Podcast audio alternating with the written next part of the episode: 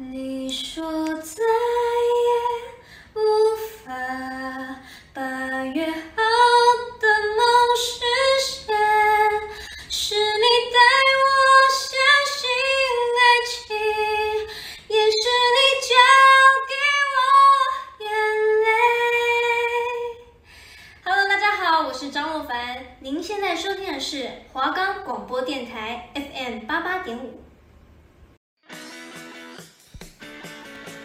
收听运动时事，我说你听。俗话说，内行人看门道，外行人看热闹。想成为看门道的内行球迷吗？体育时事，我说你听，包含篮球、棒球、足球、网球、赛车、摩托车等各式各样的运动，让你每个礼拜都可以知道世界体坛正在红什么。认识一些体坛的当红炸子鸡，还可以边听边吃炸鸡。那接下来就让我来带你们了解本周的观赛重点。我们的节目可以在 First Story、Spotify、Apple Podcasts、Google Podcasts、Pocket Casts、Sound Player，还有 KKBox 等平台上收听。搜寻华冈电台就可以听到我们的节目喽。好，欢迎来到运动时事，我说你听，我是主持人陈振宇。好，我们这个礼拜呢，要跟大家来讲一下中职的各项数据，尤其是五月的比赛，相当的精彩。那还有呢，最新的消息就是今天五月六号呢，精英队的王牌投手 John Means 呢是投出了一场无安打比赛，也是呢精英队在近年来所投出的第一场无安打。那 Mike Trout 还有 Emma Mercedes 这两位选手呢，持续的高档的火力演出。还有呢，就是 J.D. Martinez 红袜队的 J.D. Martinez 呢，在经过了两三个赛季的低潮之后，本季终于是打出了他一个老将的价值，也不愧对当年红袜队给他一份破亿的合约。最后呢，是 Chris Bryan，Chris Bryan 呢是在二零一六年的时候呢，拿下了当年的国联 MVP，以及呢夺得了世界大赛的冠军戒指。不过呢，在往后的几个赛季呢，其实都没有打出他顶级的一个表现。那在上一个赛季缩水球季的情况下呢，更是单季打击率只有两成零五，非常的惨淡。那很开心在这一季可以看到他缴出一个高档的表现，二十一支长打呢，也是目前全联盟最多。那也希望他在未来可以稳定的输出，帮助小熊队。尤其是小熊队呢，在近年其实陷入到一个比较挣扎的状况，因为在二零一六年夺冠之后呢，其实是陷入一个所谓的半重建期。由于呢，当年的一些投手，像是 John Lester 啊，还有 Arrieta 这些人，其实都已经离队。那当然，Arrieta 今年是回锅到了小熊，不过他的身手也没有当年一五年的赛扬那样子的强势。那整个投手群没有办法有效的排出一套先发的状况下，包含像是达比修啊，包含像是 Quintana 这些选手都已经离队了。那在整个牛棚的部分呢，像 Carl Edwards Jr. 啊，还有当年的终结者，还有一些布局投手，其实都已经离开到了去了别队。那整个投手群的战力目前看起来是比较不足的。那在当年呢，小熊队能够夺冠的一大关键就是他们年轻的炮群，也就是所谓的打线。那捕手那时候是现在还是 Wilson Contreras，还有一些年轻的，比如像是 Heavier Baez 啊，Edison Russell，然后当年的 Rizzo Bryant，还有就是那时候其实也很年轻的 Jason Heyward，然后还有 Ian Happ，然后像是 Kyle Schwarber 这些人。那当然，其中有一些人已经离队，像是 Schwarber 已经去到了国民队。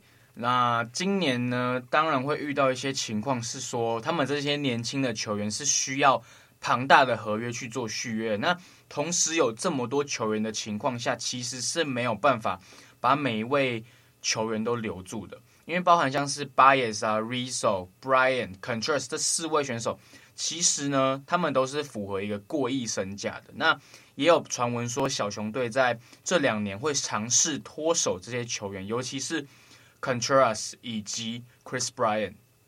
那因为其实他们这些球员的索价太高，就是因为。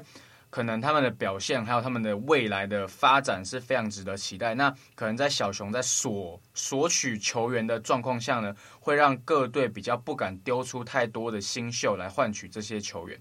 尤其是这两年，其实遇上一些低潮的 Bryant，他是比较令人望之却步的啦。那可是今年他打出这个成绩的话，相信会有一些球队去跟他做一些洽谈合约的部分。还有呢，就是要跟大家提到，今年呢，在 MLB 各队的终结者们，他们的表现其实呢都是相当优秀，有好几名选手是投了十局以上还没有掉分。尤其呢，要谈到洋基队的终结者 Aroldis Chapman，过往呢以速球闻名的他，动辄破百英里的直球呢，是让各队打者频频挥空。不过呢，今年他是多了一项新的武器——指叉球。尤其是那种快速的指叉球，球速呢甚至可以来到一百五十公里，这已经是堪比各队的一个速球的速度了。那百英里的速球呢，再搭配它犀利的滑球，总共有两颗，一个呢是一百五十公里的滑球，另外一个是一百五十公里的直叉球，一个横向，一个纵向，然后再搭配一颗一百六十公里的速球，根本就是屠杀打者的一项武器，好吗？谈到篮球，那 P League 呢是在近期。已经结束了他们的季后挑战赛，最后是由梦想家以三比二的场次呢击败了桃园领航员。那这几场比赛其实真的非常精彩，尤其是第一场在外界不被看好的情况下呢，又被梦想家打了一个超过四十分的分差。那各界呢都是预估说会三场就结束，不过呢领航员是在他们的第二场和第三场呢强势的反扑，两场呢都是在落后高达十分的状况下呢成功的逆转。那第四场比赛呢，是一样以四十分的分差输给了梦想家。那第五场的比赛呢，因为疫情的关系，原本会在桃园巨蛋举行的比赛呢，也因为整个防疫的措施，那是到了梦想家的主场来举行。那那场比赛呢的票房收入收益呢是。两队呢去做评分，这场比赛呢异常的精彩。原本开赛呢被打了一个超过十分的分差，不过呢是靠着本土一个施晋尧在第一节末段的几颗三分挽回了比赛。半场呢其实只输了梦想家一分而已。那其实呢整个比赛打到的是最后一节，在倭寇投进了三分之后，领航员呢是落后到了五分。不过呢。在喊了暂停之后呢，张根玉是在底角投进一个关键三分，然后呢成功守下梦想家的一个进攻，然后最后五秒的时候呢，其实有设计一个战术，不过据当事人施晋尧是说他们的战术没有跑出来，所以最后是由他来接球，强行呢出手一个三分，结果呢是投了一个三不沾。赛后呢，施晋尧也是躺在地上。呃，沉默了许久啊。其实我个人是非常尊敬这项行为，因为施晋尧在全队的本土球员当中呢，其实是一个资历蛮久的球员，他也是已经三十岁左右了。那由他来做一个最后胜败一肩扛的动作呢，其实是我觉得是对整个年轻的本土球员树立一个榜样，因为他今天是没有把这个炸弹去丢给杨将啊，或是丢给一些年轻的球员让他们去背锅，而是自己把这个责任扛起来。我也是觉得施晋尧在未来呢，也希望他可以入选中华队，给他一个肯定。好，我们今天的开头有点久，我们休息一下，等下马上回来，我们讲一下中职的详细状况。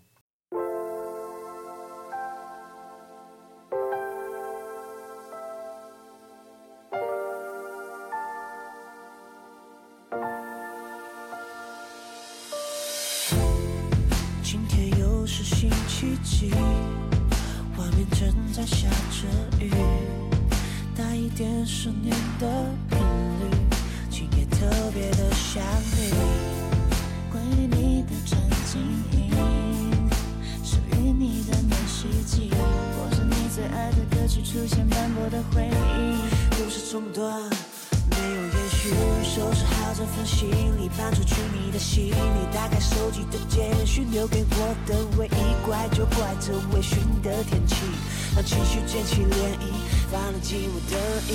Oh, baby I miss you so tonight，还记得有多爱？那天起我和你的空白，空白怎么了？空白怎么了？不在。Hey, I miss you so tonight，跟时间比赛，想你就会。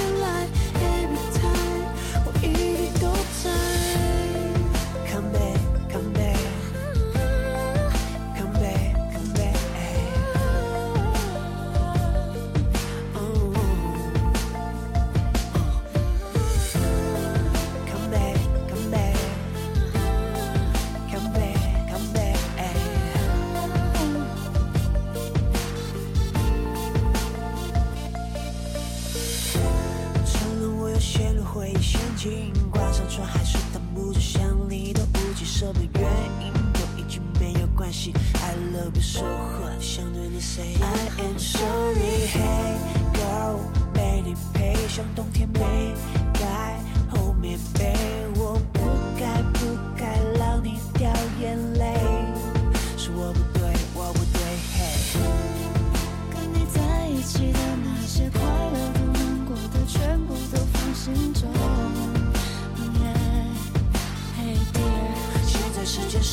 晨的两点。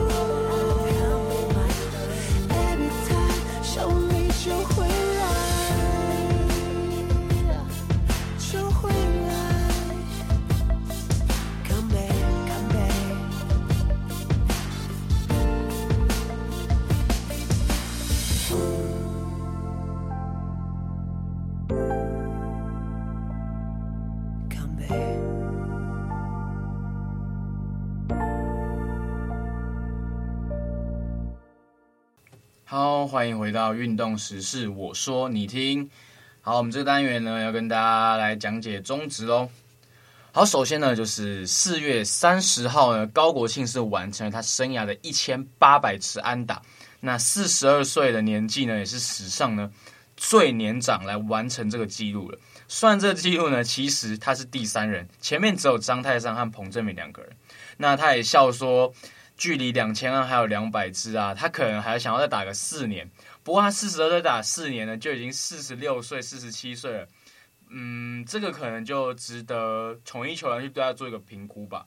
他自己也说，如果是希望有第六队了，因为有第六队的话，就代表说那个名额会变多啊。希望可以在如果统一狮队真的未来规划没有把它放在里面的话，他可以去第六队每天先发这样子。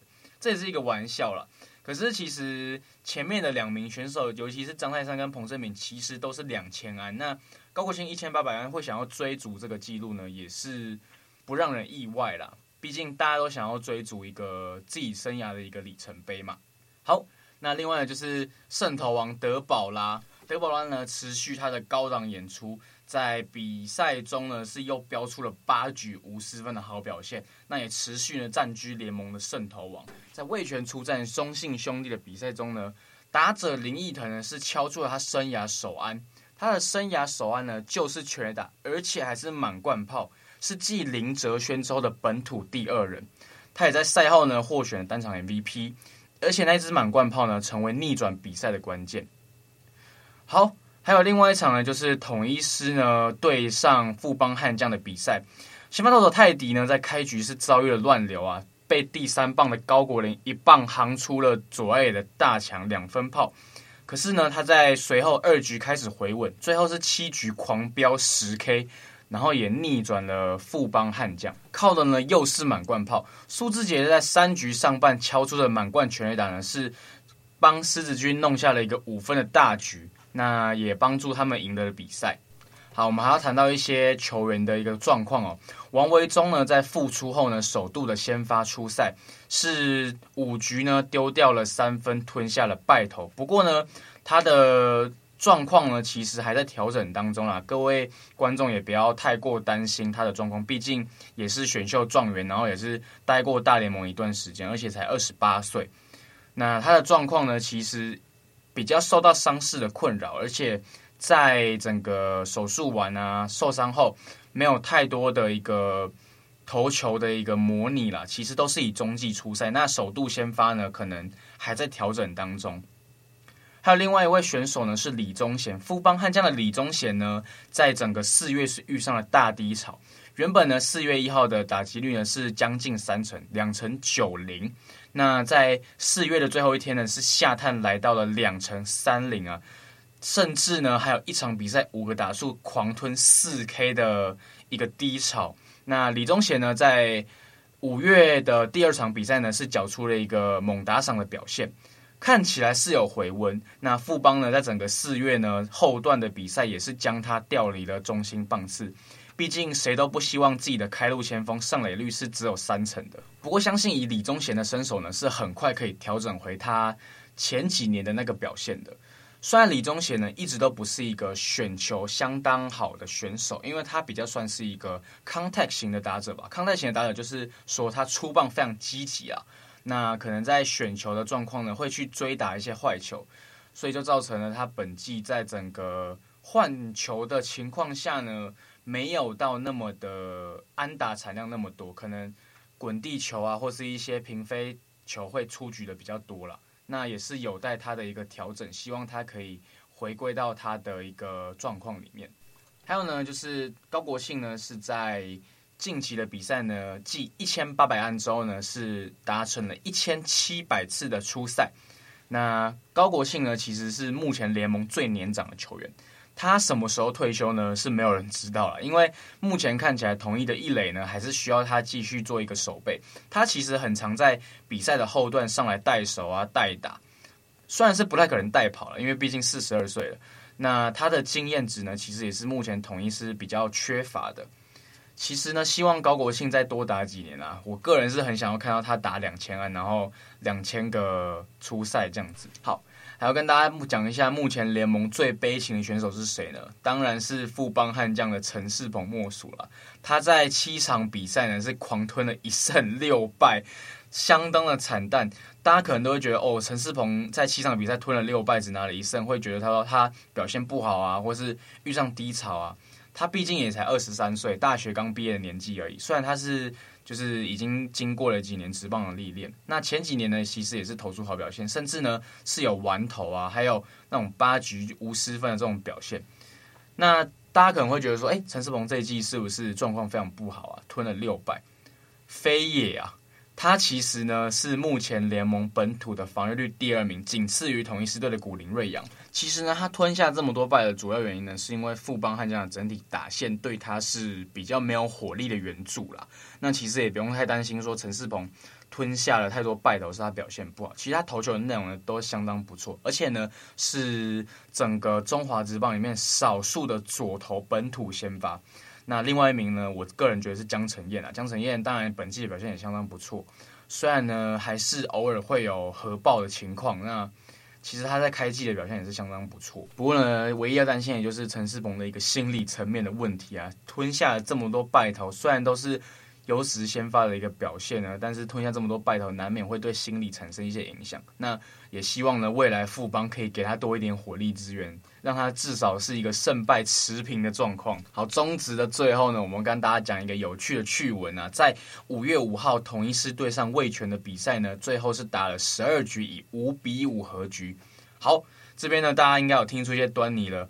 有趣的地方呢，就是在五月五号以五比五和局。这也是一个相当有趣的一个特殊记录啦，我个人觉得是蛮罕见的。那不知道哪一天六月六号可能会有个六比六和局也说不定。对，这就是今天中止的状况。好，我们等下来跟大家谈一下 NBA 呢，是有几支球队已经确定晋级的季后赛。那这边讲的进确定晋级季后赛呢，并不包含确定前八哦，因为本季 NBA 在季后赛的赛制呢，是取一个季后挑战赛。七到十名，也是近年来比较特殊的一个状况啦。因为去年其实就有一个泡泡联盟嘛，那泡泡联盟当然是进行了一个八九名的一个加赛制。那那时候的灰熊呢，跟拓荒者是进行了一个拓荒者要赢两场，那灰熊要赢一场的比赛。不过呢，最后灰熊是因为一些伤兵，然后是被拓荒者给击败。那本季呢，要确定进入季后赛呢，是要到笃定前六名才有办法拿到这个确定季后赛的资格。那七到十名就要进行一个所谓季后挑战赛的一个赛制。湖人队的状况呢，其实非常的不明朗，因为他们现在的战绩其实就是在西区的第六名，而且呢，他们是跟第七名的小牛毫无胜差的，相当的危险。只要未来呢吞下个二连败、三连败，其实有可能掉入季后挑战赛。然后呢，季后挑战赛的弊端呢，就是他们没有获得时间休息，还要去跟呃可能第一位的种子打比赛。不过，其实西区的整个七到十名的实力是没有相距太多的。所以，这对湖人队来说，他们想要卫冕的状况呢，可能就要去避免掉季后挑战赛的一个情况发生。这个状况呢，目前相当不明朗，因为主将 LeBron James 呢是还在持续因伤休战，Anthony Davis 在伤愈后复出的状况也相当的不乐观。那整队呢是靠着 Andrew Drummond 以及 KCP 还有 Kuzma 等人呢，以一些绿叶球员去拼凑。那也是吞下了一些败仗。如果想要避免掉季后挑战赛的话，这些小将可能要再打得更努力一点。而且目前西区笃定晋级季后赛的位置只剩两个。目前呢，爵士、太阳、快艇以及金块呢，都是已经确定晋级到了前六季后赛。那小牛、湖人以及拓荒者最新的状况呢，是小牛目前已经爬到第五名，那湖人现在是第六，与第七名的拓荒者呢，只有零点五场的胜差。所以意思就是，只要拓荒者赢了一场，湖人输了一场，整个排名呢就会调换。那八九十名呢，分别是灰熊、勇士以及马刺。第十一名的鹈鹕呢，其实也才距离马刺仅有两场胜差。所以整个季后赛呢，在争夺席位的状况，在争夺呃晋级啊，还有季后挑战赛以及前六名的季后赛的状况下，其实是非常激烈的。那目前呢，东区联盟的七六人、篮网以及公鹿呢，这三支球队也是笃定晋级的季后赛。那四五六名分别是尼克、老鹰以及塞尔提克。老鹰队呢，其实开季打出了一个蛮惨淡的开局。那后来呢，经过团队的磨合啊，以及一些战术的应用之后呢，是爬到了东区第五名。塞尔提克呢，在第六。那第七的热火与塞尔提克是没有胜差的，所以其实这边的变动呢，是相当的危险。第八名的黄蜂，第九名的巫师以及第十名的六马呢，其实都还在季后挑战赛的一个名额当中。那暴龙呢，跟六马的胜差就比较多，三点五场。目前看起来呢是低几率，不过是还有机会。那活塞骑士以及魔术呢是已经被淘汰。好，那这边要跟大家讲的最惊奇的一点，就是纽约尼克队这一支过往被认为是球星都不想去的一支球队。那今年是爬到了东区的第四名，靠的呢就是他们的当家前锋 Julius Randle 以及一票绿叶球员，再加上呢，其实我个人认为，在整个成绩的状况上呢，是有 Derrick Rose 这个有经验的后卫的挹注，因为他整个把纽约尼克的后卫以及整体的年轻球员做一个串联，还有经验的传承，其实对纽约尼克是相当大的一个益助。而且，如果按照排名来看的话，纽约尼克对上老鹰这两支球队呢，其实呢，我个人认为尼克呢有比较高的几率去胜出，因为毕竟队里面有 Rose，然后有 Randall，然后有虽然 RJ Barrett 还年轻，不过老鹰整体的球员呢是没有太多人打过季后赛的，所以我自己认为。Rose 的经验呢，在季后赛是会发挥一个相当大的作用。而华盛顿巫师呢，是在近期 Westbrook 还有 Bradley Beal 两名后场双星的爆发下呢，拉出了几场胜利。那在整个排名往上提升的状况下呢，是到了第九名。其实距离整个第六名的塞尔提克还是有四点五场的胜差啦，所以。可能要到保底季后赛，可能没有这么的乐观。不过呢，有季后挑战赛可以打呢。看起来目前如果按照排名去算的话，应该是打黄蜂。那黄蜂整体在季后赛的经验呢，也是比较不足的。那巫师有 Westbrook 加上 Bradley Beal 这两名经验球员的状况下呢，其实是有机会去胜出的了。好，我们今天的运动时事，我说你听了。本周的内容呢，是到这边告一个段落。那下一个单元呢，会跟大家讲一下我在下一个礼拜会讲什么，然后休息一下，马上回来。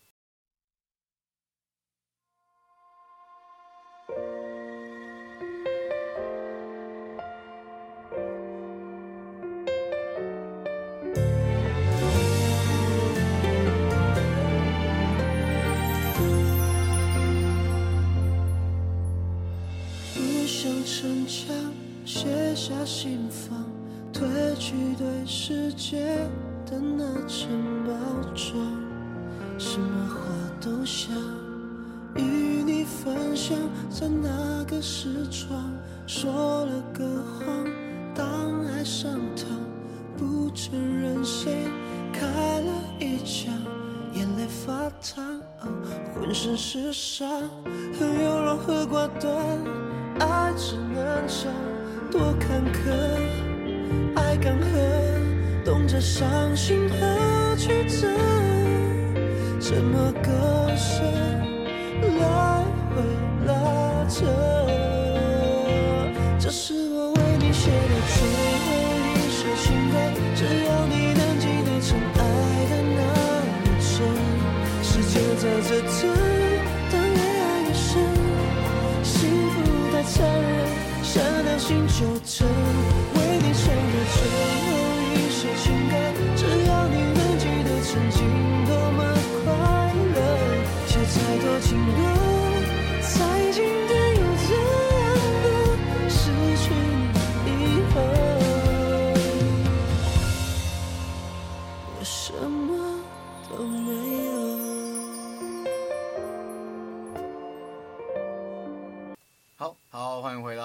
时事，我说你听。那我们最后呢，要跟大家讲一下，我们下个礼拜呢，应该是会跟大家讲到最后 NBA 的一个季后赛席次确认的状况。那还有 MLB 球员的持续更新，以及中职的赛况呢，即将是要进行到了上半季的尾声。还有呢，就是 P League 的冠军赛呢，会即将在五月七号开打。那希望呢，在下周能够跟观众讲解一下，可能第一站和第二站的状况。